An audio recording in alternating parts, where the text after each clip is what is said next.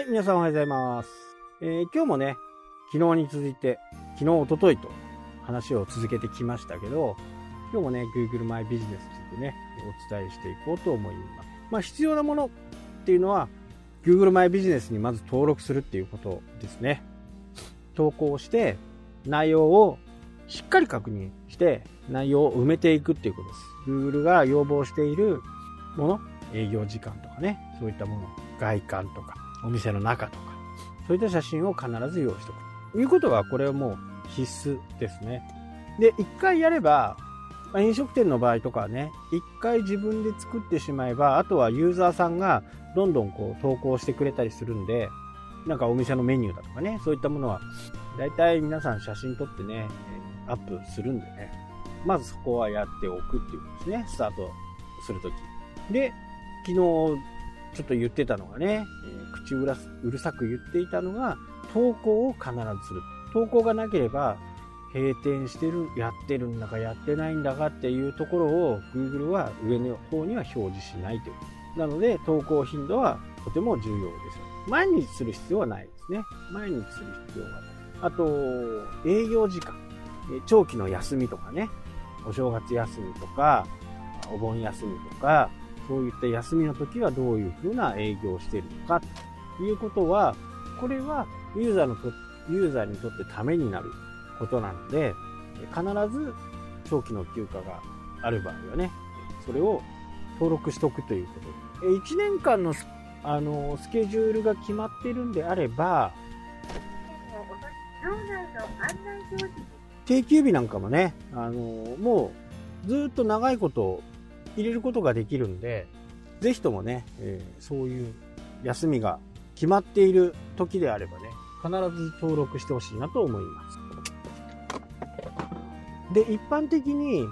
こう、休暇という風になったら、Google にね、お知らせ、Google からお知らせが来ます。この日は休みですか？休みじゃありませんか？とかっていうね、そういうお知らせとかも来るんで、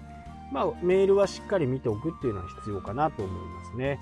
そこで、お盆休みはここからここまでは休みにしますよっていうことを記入しておく。まあ、これが必要です。はい。でね、今日一番のね、お伝えしたかったこと。これはね、結構皆さん間違ってやられているんね。Google マイビジネスにまあ、ウェブサイトとね、ちょっと Google マイビジネスの性質ってちょっと違うんで、間違いやすいポイントだとは思うんですけど、例えばね、えー札幌の場合で言うと、札幌駅から私のお店まで来るのにね、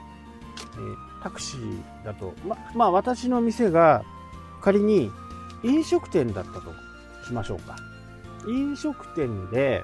最寄りの駅が行慶通りっていうところなんですけど電車の駅がね行慶通りっていう名前をねお店の中に入れるかまあディスクプリションに入れてもいいと思うんですけどタイトルにね札幌無糖カフェみたいな形でやっちゃった時にお客さんは札幌駅他のまあ全く知らないね札幌の事情を知らない人が札幌駅で降り立った時に札幌おしゃれなカフェとかって検索するじゃないですか。そうした時に万が一僕のところが出てきたとするとお客さんはどこにあるんだろうって検索するわけですよね。で札幌駅からだとねどのぐらい離れるのか2キロぐらいかな。いやめっちゃ遠いやんってなるわけですよ。タクシーで1000円かかるやんでここを探しに行くかっていうとやっぱり探しに来店はされないんですよね。なのでこれ将来的に考えても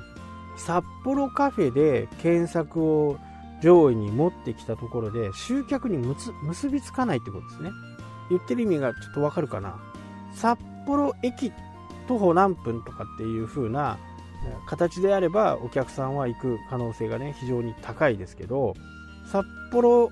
おしゃれカフェで検索した時に僕のところに来る確率まあ僕がもしカフェやってたとした確率って相当低いわけですよ。だってわざわざそんなとこまで行きたくないじゃないですか。だからこのこれをやるとき Google マイビジネスの名前を決めたり住所を決定するときっていうのはしっかりね考えていかなきゃならないんですよ。何でもいいから札幌おしゃれカフェで検索されたとしても来店には結びつかないんで無駄なあがきってことです。それだったら近いところ近いところで探していく方がよりいいってこと。なので自分の今どんな商売かによっても違いますよね。カフェなんカフェとかだとまあいろんなところにあるんでそこの競合を狙うよりはねもっとニッチな名前で上の方に来る方がよりいいってことですよ。例えば札幌今ね、えー、東京とかで流行ってるのがハンモックカフェとかね。だったら札幌ハンモックカフェなんですよね。ハンモックカフェに行きたい人っていうのは別に札幌駅の周りで探してるわけじゃないんで札幌ハンモックカフェっていう風な形で名前を入れとくことによって言ってしまうと札幌に来た人があ行ってみたいな。車であこのくらいなんだっていう風にして来てくれるってこと。ここが非常に難しいところ歯がゆいところでもあるんですけど自分のお店の特徴をしっかり出すってことですね。締めパフェ締めパフェっていうのが札幌流行ってますけどじゃあこれをすすきのとか札幌駅前の近くでやってるんだったら行く可能性は非常に高いですけどじゃあ全然違うね。まあ場所的に言ってもわからない。もう飲んで帰った後に飲むっていうイメージができてない人は山の中のね締めパフェっていうことを選ばないんですよね。もし締め札幌締めパフェで上位表示したとしても行かないから意味がないんですよ。ここが Google の Google マイビジネスの最適化です。なので自分の持っているもの売るものターゲット地域性この辺を加味して、えー、しっかりこうけん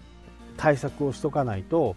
どんだけ1位にいたからといってそれが必ずね集客に結びつくものではないですよっていう話でした。えもう一回